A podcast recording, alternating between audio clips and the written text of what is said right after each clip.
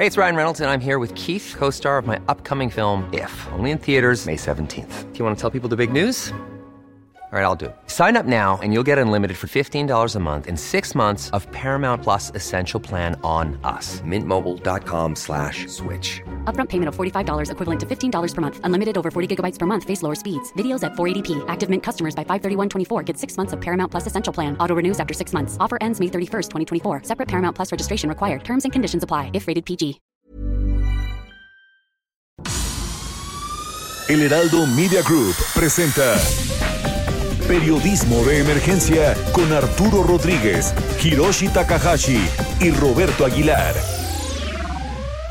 Con las reglas del oficio.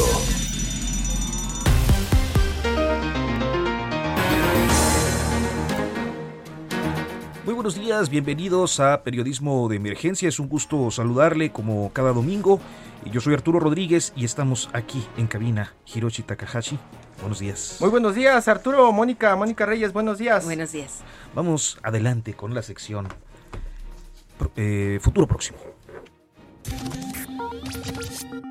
Futuro Próximo. La semana inicia aún con polémica sobre las vacunas y la definición de reglas claras para su adquisición por entidades privadas.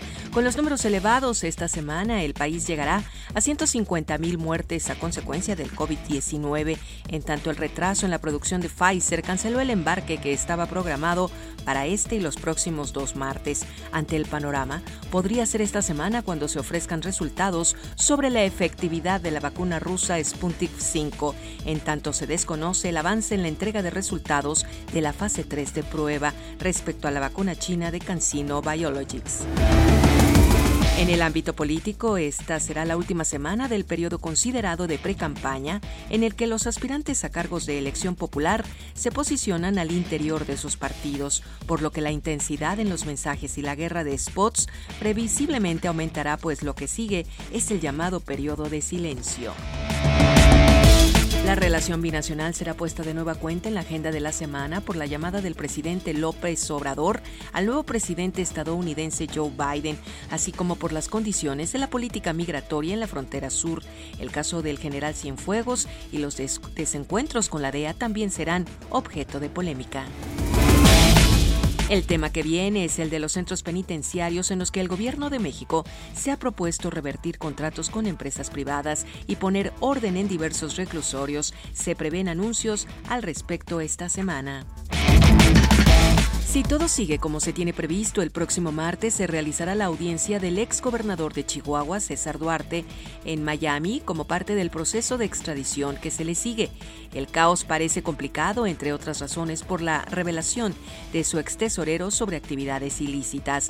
En tanto, la audiencia aquí en México para eh, la ex titular de Sedesol y Sedatu se tiene previsto sea anunciada esta semana, luego de la suspensión de comparecencia del pasado 15 de enero. Y el caso más importante, que es el de Emilio Lozoya, finalmente podría derivar en la presentación de denuncias sobre el exdirector de Pemex, pues de acuerdo al fiscal general Alejandro Gertz Manero, no ha cumplido con la presentación de pruebas suficientes. Con las reglas del oficio por El Heraldo Radio.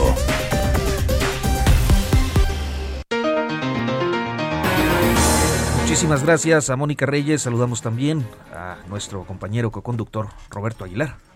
¿Qué tal? ¿Cómo están? Muy buenos días. Bienvenidos a todos. Domingo con mucha información. Y eh, a la distancia está pues eh, eh, un periodista al que ustedes ya conocieron el día de ayer. Si no, se lo presentamos que está en su fin de semana debut, Ignacio Rodríguez Reina. Arturo, muy buenos días. Roberto, ¿cómo están? Nacho, buenos días. Hiroshi, buenos días. Qué gusto saludarte. Y bueno, pues estamos ya listos para iniciar con una serie de eh, pues eh, exposiciones que tienen que ver con el tema que sin duda nos tiene que ocupar a, todos los medios en estos días y es el de la vacunación. Está suspendida la recepción de embarques por parte de Pfizer. Tenemos todavía la expectativa de que se apruebe o no algunos otros de los eh, de las vacunas y bueno pues eh, para ello vamos a tener una serie de enlaces sobre eh, cómo van los procesos en diferentes diferentes entidades federativas, Hiroshi. Sí, hemos estado platicando de las vacunas y de cómo han estado llegando prácticamente, como dicen algunos, a cuentagotas a este país.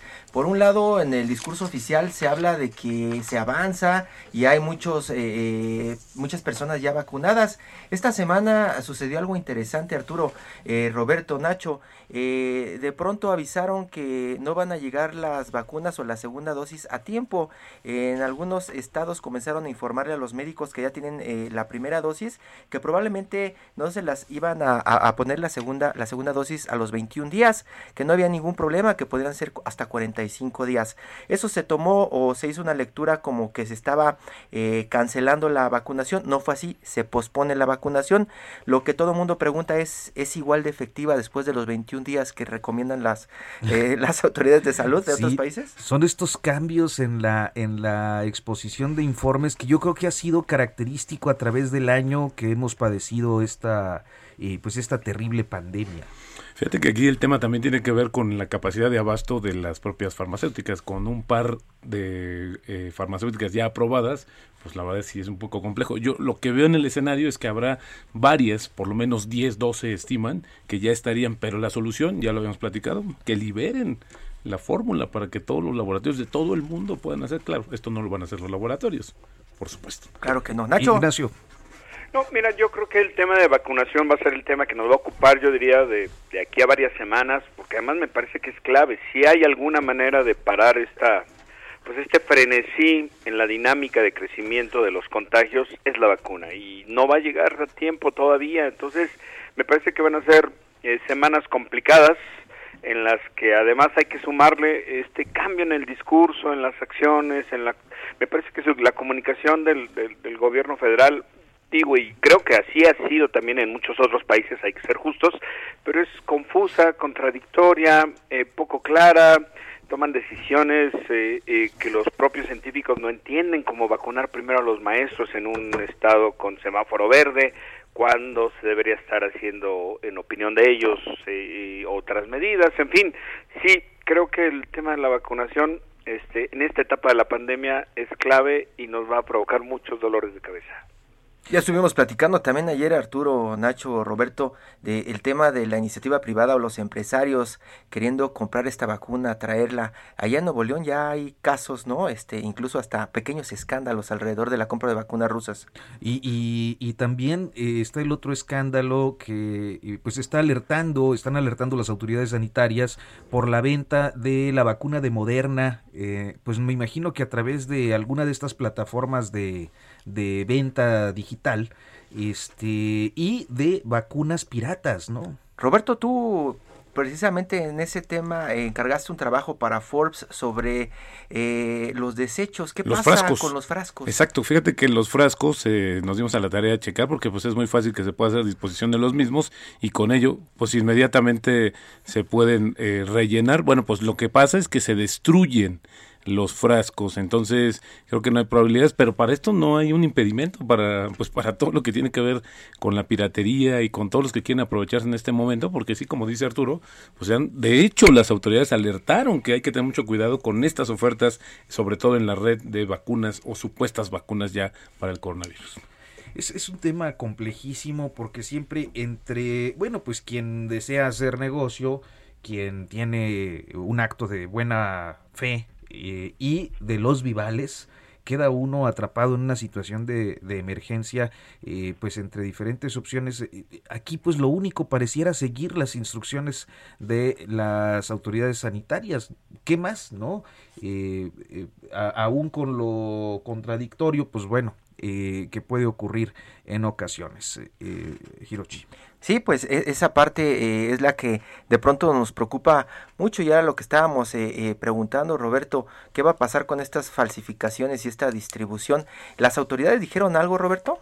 Pues fíjate que lo único que comprobaron es eso, que están haciendo el desecho de todos los materiales que se utilizan justamente para la vacuna, incluyendo el frasco, pero bueno, pues la verdad es que mira, se robaron algunas, ¿no? Vimos un tema en que se habían sustraído cuatro, cuatro la verdad es que no se puede asegurar, pero por el momento no, no se está eh, desechando completo el, frasco, sino se rompe y entonces sí ya es poco probable que se pueda reutilizar para este para estos fines. Y, estamos con el tema también era lo que queríamos eh, eh, platicar y, de pronto abordar porque el tema también se liga con, con la desinformación y la desorganización que tienen todos los estados, ¿no? Nadie sabe qué es lo que qué es lo que está pasando prácticamente en Tijuana con la compra de vacunas y la distribución, como en Chihuahua, como en Nuevo León, como en Chiapas, ahora con la entrada prácticamente eh, próxima de, de, la caravana migrante. Pero para platicar más acerca de este tema de las vacunas y los desechos, está en la línea Enrique Hernández, el reportero de Forbes México. Enrique, buenos días. ¿Cómo estás, Enrique? ¿Qué tal, Roberto? ¿Qué tal, Hiroshi? Buenos días, ¿cómo les va? Muy bien, estamos platicando de los frascos. Eh, tú tenías la asignación de buscar qué era lo que sucedía con estos frascos vacíos de vacunas, eh, hacia dónde van y qué es lo que está pasando. Pues porque ya en algún momento Roberto veía que iban a comenzar a algunos, algunos eh, abusados a vender estos frascos como si fueran las vacunas originales. ¿Qué pasó, Enrique? ¿Qué encontraste? Hola, pues sí, en efecto estos frascos son destruidos una vez que, son prácticamente aplicadas las vacunas a, los médicos que en este momento han sido los primeros en, tener ese privilegio. Eh, la, entidad encargada de destruir todos estos desechos eh, biológicos infectosos o algo así le llaman, es la, la Secretaría de Salud, pero obviamente tiene que contratar a, a una serie de empresas que se encargan de, de quemarlos, quemarlos en su totalidad, tanto los frascos como las cajas, como eh, las todo lo igual las agujas, o sea, es decir, la idea siempre en México y obviamente por norma de salubridad es destruir todos este tipo de, de insumos para evitar que caigan en manos de, clonadores o, de o de piratas que, que intenten después en, engañar o tratar de decir que que ya pueden encontrar eh, la vacuna en algún la calle, en, algún tianguis o en alguna pulga, como se le conoce en el norte. Obviamente eh, la Secretaría de Salud eh, y el IMSS, el ISTE y todas las entidades eh, relacionadas con, con servicios de salud eh, contratan cada año a pues un centenar de empresas que se dedican a, esto. Y también la iniciativa privada tiene una compañía que les ayuda no solo a destruir los frascos de, de las vacunas en este momento de COVID, sino también les, les facilita que otro tipo de, de frascos o de envases de tanto de eh, medicamentos eh, se, sean destruidos toda vez que ellos no quieren que sean estos medicamentos eh, vendidos que ya estén caducos en las calles de este país. Enrique, ¿y cómo se está garantizando justamente que se haga este procedimiento? Porque sí, como decía, decíamos al principio, coincidimos que no hay una un orden en este proceso de vacunación y bueno, pues esto también podría ser eh, pues el origen de que en algún momento no se destruyeran y alguien más las pudiera pasar. Imagínate cuánto no podrías pagar por una vacuna si te dedicas a esto para llenarla y hacer negocio. La verdad es que es bastante tentadora la oferta. 40 dólares, ¿no? Oficialmente, Roberto, 40, 80 dólares más o menos. Más o menos ese precio, ¿no? Pues en este momento, por ejemplo, lo que sucedió con el plan de vacunación de los médicos, pues según la garantía está eh, respaldada por eh, los militares o por el ejército, puesto que todo el proceso de vacunación se realizó en, áreas militares, en zonas militares, y obviamente este, tendría que tener la responsabilidad máxima eh, posteriormente las conocidas brigadas correcaminos, ¿no? Al final del día, si en algún momento vemos que sale algún falso eh, vendedor de, vacunas como lo ha, estado pasando, pues eh, tendría que señalar que salió de ahí, ¿no? O sea, no hay forma Eso por un lado y por el otro también eh, advertir, como decían los los expertos, que que las vacunas, en específico las de Pfizer Biotech, pues es casi imposible que sobreviva a un mercado sobre ruedas porque sí requiere de un control prácticamente eh, eh, regulado con temperaturas, o sea, las, las vacunas no pueden estar eh, expuestas al sol, no pueden no pueden ser como tener un mejoral tirado en la calle y recogerlo para dárselo a alguien. Y sin embargo sigue viéndose todo el tema eh, de la piratería. Enrique, Roberto, Arturo, Nacho, el tema de que están vendiendo en internet ya estas falsas dosis, ¿no? Sí, todo, un- todo un tema. Nacho Rodríguez. Sí, mira, yo creo que aquí lo que es clave es que eh, la ausencia de una buena campaña de información es lo que da lugar a pie a todas estas circunstancias. Yo sé que siempre habrá gente, por desgracia, que trate de aprovechar estas situaciones para lucrar en una situación tan delicada, pero también creo que a las autoridades no han hecho un buen trabajo. Paradójicamente, a pesar de que tienen un instrumento tan poderoso como las conferencias eh, vespertinas de salud y, y en las matutinas principalmente con el presidente López Obrador, una campaña de información en que verdaderamente este, den instrucciones claras. Lo que ha eh, prevalecido en esta última semana, la verdad, es una descoordinación, confusiones, contradicciones en torno al proceso de vacunación. Me parece que, que falta mucho dejar muy claro cuál va a ser las etapas de vacunación. Lo que hicieron fue pues un diagrama, alguien escribió y alguien pasó en la computadora, pero a diferencia de, de otras experiencias que se están viendo en otros países, la verdad es que no sabemos. Y yo creo que cuando uno no sabe, incluye justamente el proceso de, de vacunación y de venta ilegal o pseudoventa de pseudoproductos, este, pues es lo que eh, deja revela un hueco, un vacío, una falta de estrategia para información clara. La información clara y concisa es mej- el mejor antídoto, incluso para estos eh, estas circunstancias en que la gente trata de aprovecharse y vender supuestas vacunas. Gracias, Ignacio. Este, y, y muchas gracias a Enrique Hernández, reportero de Forbes, por Gracias, este enlace. Está ya en la línea telefónica Jenny Pascasio, corresponsal del Heraldo Media Group en Chiapas. Hola Jenny, buenos días. ¿Qué tal? Muy buenos días. Para informarles que en Chiapas concluyó la aplicación del segundo lote de vacunas en un contexto de desinformación, pues en algunos municipios los trabajadores se sorprenden que les están aplicando la vacuna sin trabajar en la primera línea de combate. El pasado 13 de enero la Secretaría de Salud de Chiapas dio a conocer la llegada del primer lote de las vacunas Pfizer de 9.750 dosis que fueron aplicadas al personal de clínicas COVID de los hospitales y principales centros de salud.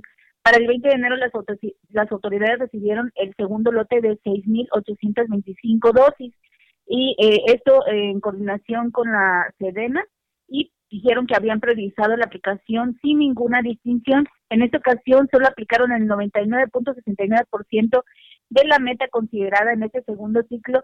El resto no fue aplicado como medida preventiva ante hallazgos adversos en algunos frascos. La Secretaría de Salud dijo que fueron ah, son alrededor de 45 mil trabajadores quienes necesitan la aplicación de este biológico. Sin embargo, eh, no han completado este, aún esta etapa y prevén que en febrero- a mediados de febrero se concluya con esta aplicación al personal de salud. Te comento que médicos y enfermeras de los hospitales generales de Palenque, Huitzla, Pichucalco y Ocosinco afirmaron no estar en la estar en la lista de vacunación pero no trabajar en la primera línea de combate del COVID-19.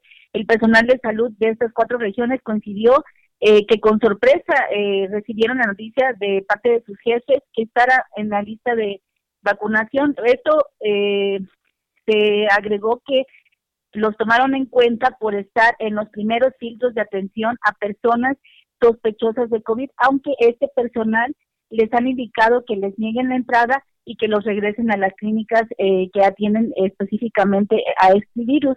Eh, les comento además que entre las justificaciones, como bien se dijo, eh, se les aplicó a estas personas que están en el primer PH eh, y, que dijeron que todo el personal debe estar vacunado para evitar la propagación de, de este virus. Además, eh, hospitales del IMSS también han sido denunciados por esta práctica que provocó ya eh, la difusión de comunicados del, del instituto desmintiendo que se estén aplicando las vacunas a personal que no esté en la primera línea de combate.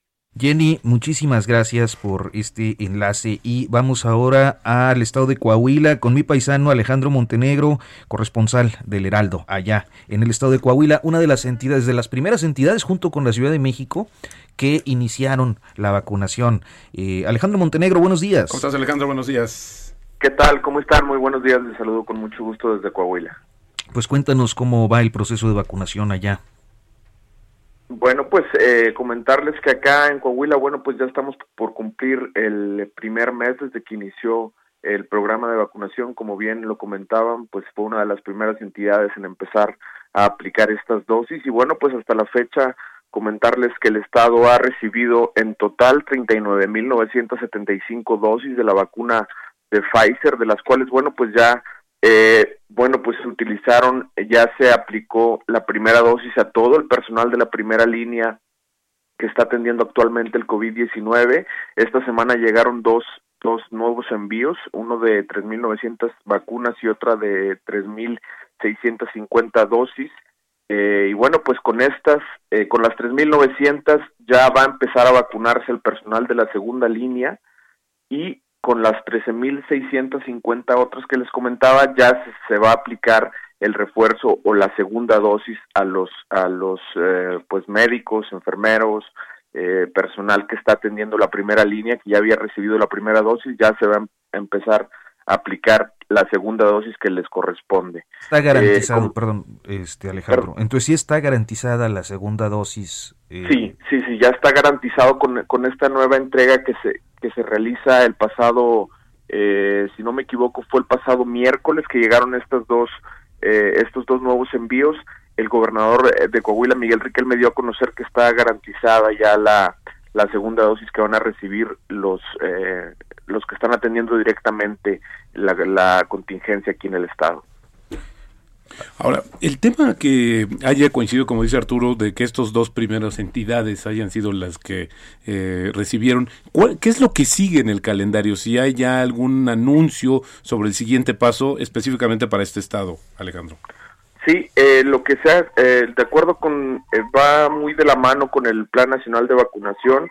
de hecho, en, estos últimos dos envíos de vacunas que llegaron, hay 3.900 que ya van a ser aplicadas para el personal de la segunda línea y otro tema que había estado pendiente era el de los médicos que atienden en eh, hospitales privados, que incluso ellos habían hecho ya una manifestación de señalando que no habían sido considerados en la primera etapa, aun y cuando ellos también estaban atendiendo el COVID-19, incluso amagaron con parar eh, por 24 horas la atención en caso de no ser considerados y bueno pues ya en esta en esta en esta digamos segunda etapa ya van a ser considerados eh, para la aplicación de la vacuna junto eh, con ya personal médico que no está atendiendo directamente el COVID es el siguiente paso y bueno pues de ahí irá de la mano con el programa nacional de vacunación la las etapas acá en Coahuila. Alejandro Montenegro, mi paisano allá en Coahuila, en Saltillo. Te agradezco mucho el enlace. Gracias, Alejandro. Muy buenos días. Muy buenos días. Y pues bueno, y el tema sigue, ¿no? Es, eh, eh, decíamos al inicio, esta duda persistente sobre las etapas de vacunación, sobre eh, pues esto de, la, de las líneas de vacunación. En el caso de Coahuila, pues ya vemos que el cerco, que pareciera ser el ideal de las autoridades sanitarias, es establecer el primer cerco en la primera línea de atención, luego ir por el resto del personal de la salud, y luego sorprenden este tipo de decisiones de, este, vámonos con los maestros en, en Campeche. ahora que hablamos del tema del desorden, me gustaría nada más eh, comentar que justamente hoy nos amanecemos con unas declaraciones del jefe de gabinete del nuevo presidente Joe Biden, donde asegura que la administración anterior, es decir, Donald Trump, no había, no tenía un plan de distribución de la vacuna. Así de contundente está diciendo, así es que no es un tema propio de México, pero creo que ante este caos de la logística, pues vale la pena hacer énfasis en cómo resolverlo de la manera más rápida, porque esto se va a reflejar justamente en una vacunación más efectiva. Sacaron unas hojas en algún momento que era el plan de respuesta rápida, pero eran como ocho cuartillas que estaban elaborados desde el lado de los militares, que fueron muy criticados, no, no servían para nada y pues mira, lo están confirmando ahorita. Así es. Ole, ante la emergencia, el, el caos, eh, pues prácticamente en todas partes. Eh, es eh, naturalmente un proceso complejo, inédito, pero bueno, uno esperaría que se atendieran las recomendaciones pues de los expertos epidemiólogos este que tienen también una formación logística en fin no Vamos a hacer una pausa, ya son las 10.24, 10 con 24 minutos. En unos momentos continuamos.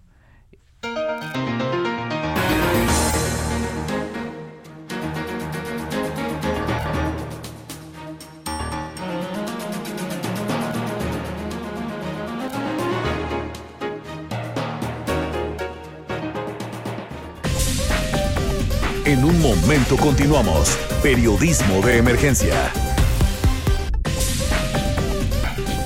Regresamos con las reglas del oficio. Continuamos en periodismo de emergencia. ¿Quién pidió mariachis, Hiroshi?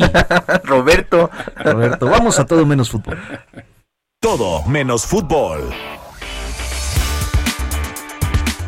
Bueno, pues eh, tuvimos una entrevista justamente con Camilo Camacho, que él es profesor de la Facultad de Música de la UNAM, y luego también con Marcos eh, Montes, que él es un mariachi desde la Plaza de Garibaldi nos contestó. A ver cómo están, cómo están pasando eh, esta situación tan compleja. Y bueno, pues creo que desafortunadamente ellos son los que están en el, en el último, en el último lugar de la fila. Vamos a escucharla.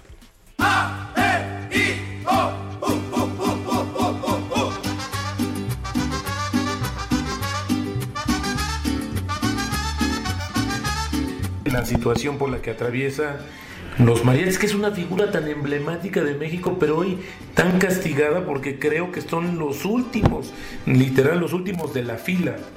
Profesor. Sí, sí, bueno, sin duda, no solo los mariachis, sino en general los músicos que suele llamárseles como tradicionales o, músicos empíricos, pues son, son justo los últimos de la fila el, mariachi está muy ligado, eh, el mariachi moderno habría que hacer la aclaración, ¿no? Está muy ligado al turismo y los mariachis tradicionales, digamos, en, sus comunidades, pues a las fiestas, a, las eh, tanto fiestas patronales como a las fiestas, eh, digamos, familiares y pues todo eso se ha cancelado, ¿no? Entonces, este, pues son pues un gremio de músicos que pues ahorita sin duda se le está viendo muy difíciles para poder subsistir.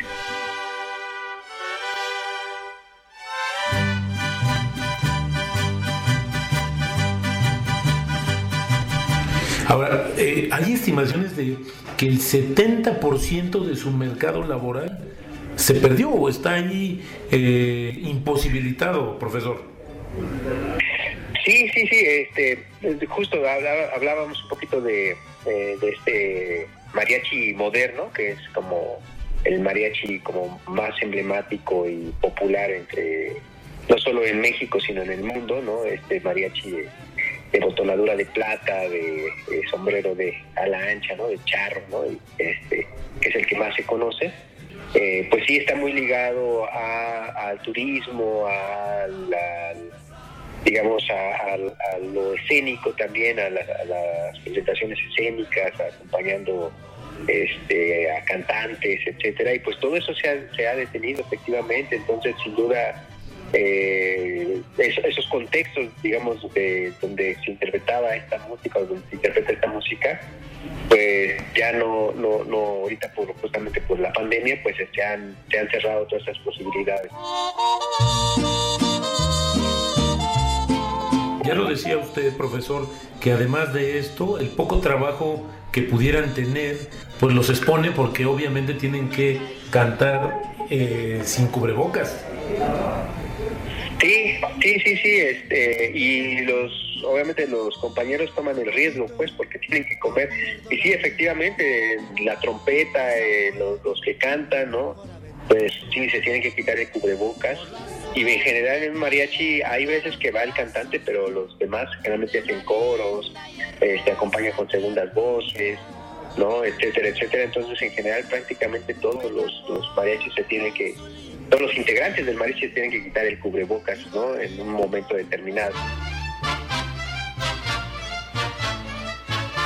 Pues es preocupante o sea, sí, por ejemplo, eh, hay en ciertos lugares donde todavía eh, con estas aperturas del 30% de hoteles, de restaurantes en algunos estados, etcétera, pues ahí eh, tienen algún algún pequeño ingreso y pueden ahí medio ir sobreviviendo.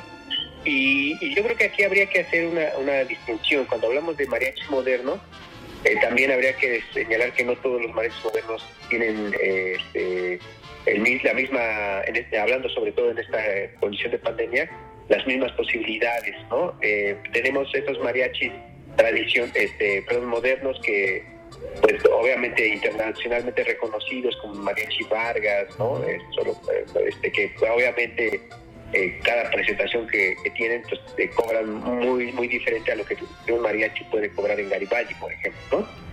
Este, y bueno, estos mariachis eh, generalmente me imagino que también se la están viendo difícil, pero creo yo que, que el tipo de ingresos, el tipo de, de- de contactos que tienen, pues se mueven en, en otra, en, en, digamos, en otro contexto, en otra, con, eh, con gente que también puede pagar eso. Este, y bueno, creo que ellos como sea pueden eh, este, pasarla mejor en estos momentos que justo los mariachis que le, eh, a veces conocemos como taloneros, ¿no? Y pues eh, muchos de ellos eh, pues se tienen que reinventar o se reinventan, ¿no? Hay que decirlo que, que si bien algunos de ellos son músicos líricos, hay otros que son eh, músicos estudiados y pues lo que tienen que hacer es pues buscar esas oportunidades de alguna fiesta, de algún de alguna compromiso, ¿no? Pero si no se, diversifican y andan, eh, como decimos también, pues taloneando algunos en otros momentos que, que llegaban a subirse a los a los transportes a, a pedir ¿no? dinero eh, a partir de, de una canción, pero pues obviamente todas esas actividades en, en el actual de- contexto de pandemia, pues es arriesgar la vida, ¿no? Literalmente. También otras situaciones que, como ustedes están al día, no tienen un ingreso fijo, por ahí se ha tratado de hacer un seguro, por lo menos en la Ciudad de México, que bueno, pues en estos momentos es prioritario para esta po- población que es vulnerable, creo, en todos los sentidos, ¿no, profesor? Sí, y, y fíjate que tocas un, un tema muy sensible porque eh, me parece que en general el ámbito ah, artístico y cultural es un sector que se encuentra eh, vulnerable, ¿no? Este, eh, tanto, tanto incluso artistas reconocidos e incluso profesionales, ¿no?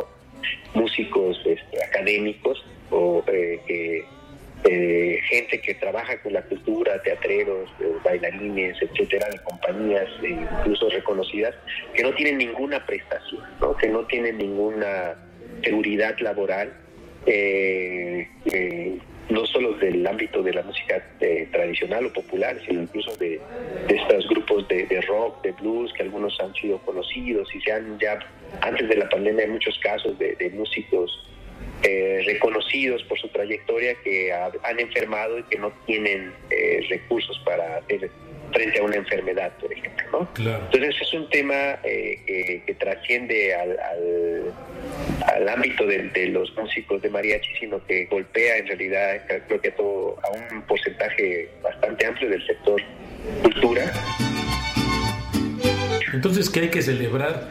¿Dónde quedó el mariachi loco? Me preguntaría yo. a los sujetos, a, los hacedores de estas, de estas prácticas, en este caso prácticas musicales, son los que en general, generalmente salen perdiendo, ¿no? Muchos de ellos eh, ya se habían, eh, lo habíamos comentado en algunos foros eh, académicos, donde incluso muchos de ellos desconocen que, que son considerados patrimonio ¿no? Material de la humanidad.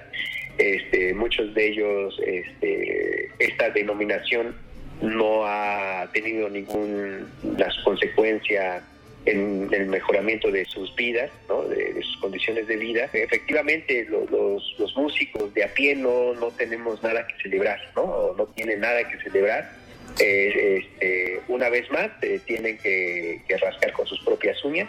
Una vez más, tienen que ver cómo ellos sobreviven. Y, y bueno, eh, desafortunadamente sigue habiendo un, pues un desinterés eh, sobre justamente los sujetos, ¿no? Porque se habla de patrimonializar la música, pero los sujetos que, que sostienen esas tradiciones o esas prácticas musicales son ignorados, ¿no? Y siguen siendo.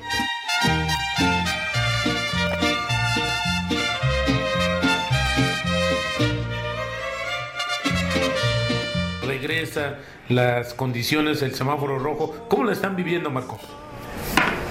Pues la estamos viviendo muy mal, muy mal estamos viviendo porque eh, como, como todo el mundo lo sabe, no hay trabajo, no hay fiestas, no hay tocadas y nosotros vivimos de todo, de todo eso, de restaurantes que nos contratan, de fiestas, de la gente que viene aquí a Garibaldi y nosotros estamos este, pues, pasando muy, muy difícil. ¿Y qué están haciendo ante esta situación? ¿En qué? Sé que muchos de tus colegas se están dedicando a otras cosas que no tienen nada que ver, pero bueno, pues al final del día tienen que llevar algo a la mesa.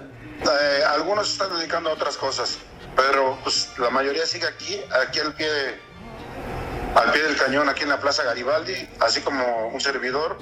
Aquí estamos desde las 7, 8 de la noche, entre semana y fin de semana, desde las 2, 3 de la tarde hasta que ya más o menos eh, ya trabaja uno un poquito. Claro que el miedo existe, el miedo existe porque pues, es algo que, que no se puede dejar de percibir el miedo, pero tenemos que trabajar, tenemos que llevar el sustento a la casa. Y respecto a los compañeros, pues los compañeros también sí, hay muchos lo han pasado muy mal, lo han pasado muy mal muchos, algunos desgraciadamente ya se nos fueron, pero pues tenemos que estar aquí al pendiente, claro, con las medidas eh, necesarias, pero tenemos que estar aquí eh, al pie del cañón para poder llevar un poquito de dinero a la casa. El mariachi loco quiere bailar, el mariachi loco quiere bailar. Pues buenísimo, Roberto, buenísima la pieza. Yo creo que eh, es bien importante luego echar luz sobre los diferentes oficios, profesiones que están verdaderamente afectados. Yo estaba pensando ahorita que escuchaba eh, a tus entrevistados cómo se han tenido que reinventar las actividades. Es. decir, eh, es ahora frecuente ver mariachis prácticamente haciendo de músicos urbanos por las calles, esperando una moneda desde los balcones. En los velorios. Los velorios. Bueno, pero eso ya tampoco les han cerrado porque pues por el todo, semáforo. exacto, por todo el semáforo, así es que, pero qué tal cuando estamos alegres y eso, pues hay que ahora sí hay que acordarnos también. Y es un poco los también mariachis, ¿no? eh, ver a veces meseros de pues restaurantes muy eh, famosos de, de- de alta gama, este vendiendo luego en los cruceros este, cajas de pan, etcétera. Pues sí, tratar de, de- de sobrevivir no solo en la parte eh, sanitaria, sino en la parte pues del, del ingreso. Nacho. Sí, no, yo me parece que la verdad es que eh, estas dos entrevistas eh, creo que ayudan a visibilizar algo que, que tenemos enfrente y que no hemos querido ver. Yo creo que cuando escuchaba a, a los entrevistados y, y esta categoría de músicos de pie, pues literalmente son estos músicos de pie. Digo, creo que en la Ciudad de México lo que hemos visto en la zona sur, por lo menos en esta zona donde están las oficinas del Heraldo, ha habido una proliferación de músicos sencillos, comunes, que en efecto no son estudiados, que por tradición son líricos, aprendieron, y las calles están llenas, llenas marimbas, gente que toca la trompeta, bandas, y, y uno se da cuenta de la precariedad de un enorme número de mexicanos que se han decidido dedicar a la música para sobrevivir, cómo esta pandemia los ha vul- hecho muchísimo más vulnerables. Y La, la marimba haciendo covers de Radiohead y de Coldplay, ¿no? Sí, hay una muy buena que pasa ahí por la Nápoles, ¿verdad? Sí, sí. Exactamente, que por aquí está haci- haciendo cover de, de Coldplay y, y, y algo más que dijo el, el profesor de la Facultad de Música de la UNAM que me parece también que es algo que ha sido una constante. Eh, la desatención de un grupo fundamental de la sociedad mexicana que son los artistas, los creadores de arte y de cultura. Mira, en verdad lo mencionó de pasadita, pero es evidente que los, la gente que hace teatro, la gente que hace música, los bailarines, eh, los actores, los directores, en fin, todo este grupo que además contribuye, el- está demostrado que la cultura tiene una contribución al Producto Interno Bruto del país. Bueno, pues es uno de los sectores que al gobierno federal, encabezado por el presidente López Obrador, la verdad es que le, importan menos. Eh, me parece que esta es una de las grandes carencias, más allá de la pandemia, más allá de la pandemia que por supuesto ha agravado las circunstancias en que se desempeñan, están en una precariedad total. Casi ningún artista, y estamos hablando de actores reconocidísimos, casi ningún artista, por ejemplo, tiene seguridad social. ¿no? Ha habido algunas ideas de que se les va a dar. Bueno, cuando, por eso ocurre que cuando algún artista, incluso reconocido, lo mencionó el profesor, enferma, hay que hacer cooperacha para que puedan atenderlo. La verdad es que este país me parece que ha sido, y los últimos gobiernos, por supuesto, no solamente este, pero este ha continuado, han sido de una ingratitud enorme con un sector fundamental que son los creadores de arte y de cultura. Claro. Hablando de ingratitudes, pues también la ingratitud contra los médicos, ¿no? Está Norit Martínez, reportera de Asuntos Especiales de la Organización Editorial Mexicana de El Sol de México. Norit, buenos días. Hola Norit, buenos días. ¿Qué tal? Muy buenos días, los saludo con aprecio a todos. Pues Nurit, eh, muy interesados en eh, pues esta información particularmente eh, relacionada con López Gatel y esta afirmación que hizo sobre no aceptar o no autorizar la compra de la vacuna por privados y luego el cambiazo con el presidente. Pues en efecto, lo que él habló en la semana, el, a ser precisos el día jueves, fue de este desorden que se provocaría en el país si todos hicieran lo que les diera la gana. Literal, prácticamente lo, lo expresó en esta conferencia de prensa de, de las 7 de la noche. Y bueno, pues esa era hasta ese momento la opinión que tenía para pues prohibir y frenar este entusiasmo tanto de los gobernadores como de los privados para buscar la vacuna como fuera para pues eh, responder la demanda de la población porque ya vieron que el doctor López Gatel y su estrategia pues no, nada más no tiene orden, nada más no tiene estrategia clara y sobre todo con una clara disposición también para frenar pues que todo el mundo se salte la fila y en efecto, como decían, pues los médicos que son quienes están en la primera línea, pues hasta ahora no se hayan vacunado del total. Es realmente el desorden que tienen porque no es posible que en esta estrategia que eh, diseñaron en, hace dos meses, pues pusieran como si nada más existieran, perdón, los médicos de los hospitales públicos, pero y los hospitales privados y todos aquellos eh, médicos que trabajan en los eh, sistemas estatales, esos tampoco fueron considerados. Entonces se ve un claro este desorden por parte de, López Gatel, tan es así que fue ha rebasado totalmente las expectativas que él tenía de controlar la vacunación y el propio presidente lo puso en orden el pasado viernes. Nacho. Sí, pues mira, lo que estaba pensando es que justamente la actitud del, por lo menos al, la pública del doctor López Gatel, apuesta a una premisa. Cuando él dice, eh, si permitimos que haya una compra por parte del sector privado, gobiernos estatales, todo va a haber un caos, pues en realidad lo que él está apostando es algo que la, la, la dramaturga Sabina Berman colocó en una frase que me parece que resume su actitud. Es, apuestan a la escasez ordenada antes que al desorden de la abundancia. Es decir, sí, si realmente eh, la idea es una vacunación masiva, pues mira, este, mm, lo que menos creo yo debería importar es cuántos y cuántos agentes se dediquen a ayudar en los esfuerzos de vacunación. Pero como todo lo quieren centralizar, como todo quieren tenerlo en, en una política que ya se vio que no funciona, entonces, bueno, pues es esta política, sí, justamente de lo pequeño, de lo diminuto, de esta escasez, pero bien ordenada. O sea, eso lo que único que va a propiciar es justamente pues un caos muchísimo mayor. En, en efecto. Sí, adelante, adelante, Nuit. Sí, lo, que dices es claro porque es en efecto todo lo que está ocurriendo, simple y sencillamente si uno ve los números que el propio López Gatel proporciona. Y el ejemplo es muy claro en el caso de los maestros de Campeche que ayer empezaron la vacunación.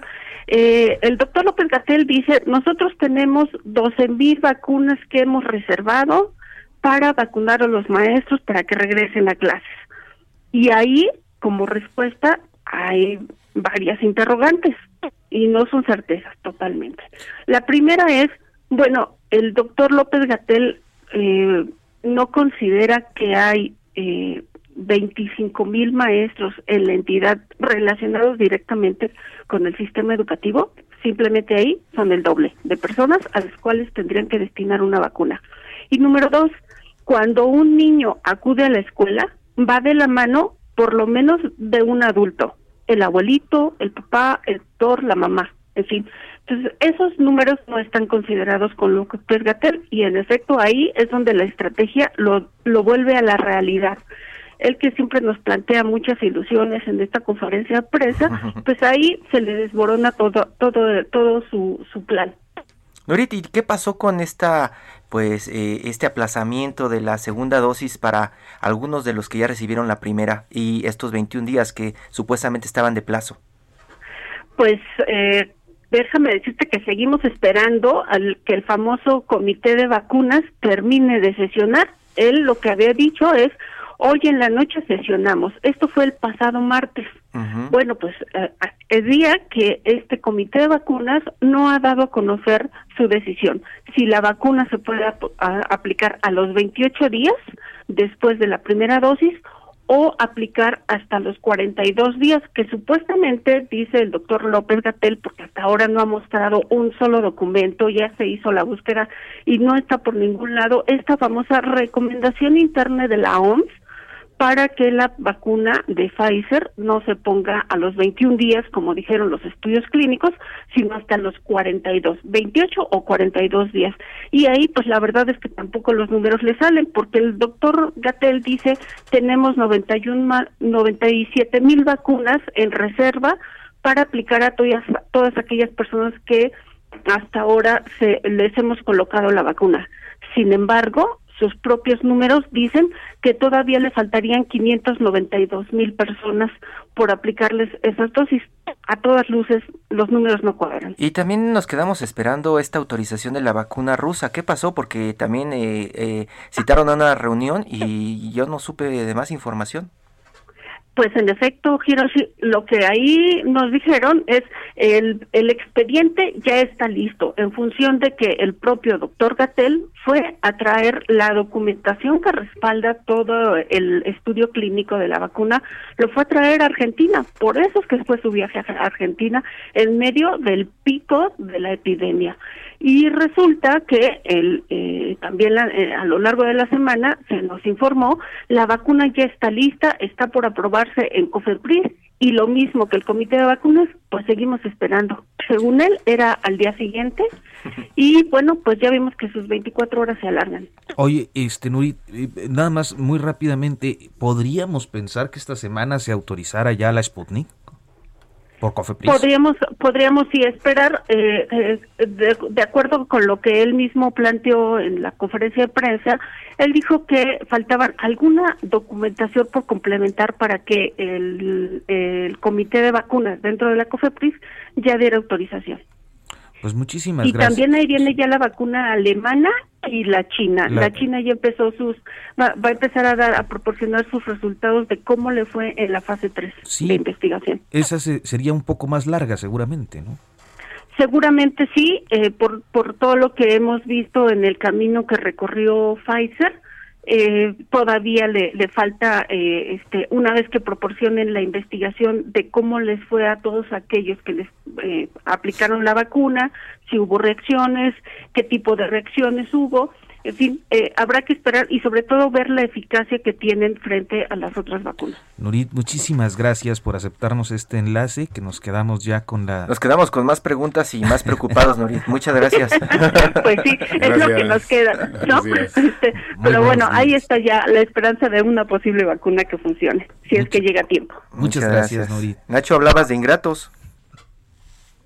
Bueno, eh, eh, son, son tiempos complejos, ¿no? Este, pero lo que sí queda como una percepción más o menos generalizada es que este estamos ante mensajes motivacionales no ya vienen todas millones de eh, pero pues, tú Roberto eres el más este optimista de todos. estuvimos en un evento interesante de un banco español y estuvo el secretario de hacienda y ahí la impresión que me dio por la lectura y todo lo que dijo que Cancino podría ser el as bajo la manga de México sobre todo por el volumen Cancino es la China y supuestamente ya estuvo con pruebas con mucha gente de relaciones exteriores incluso por ahí hay muchos trascendidos que no vamos a mencionar acá porque suenan más a fake news, pero este están avanzados también ya en las pruebas, ¿no? bueno, son, son los que van a presentar la documentación de la fase 3.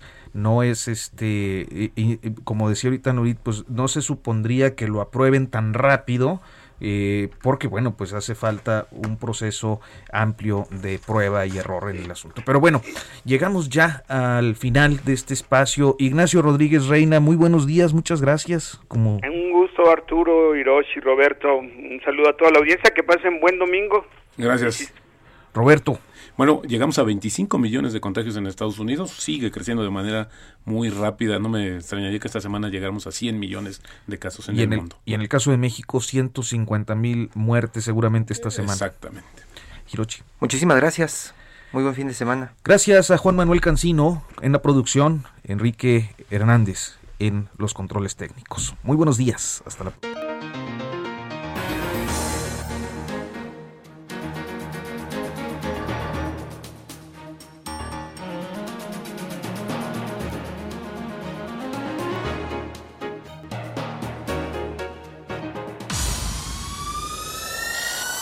Esto fue Periodismo de Emergencia. Con las reglas del oficio.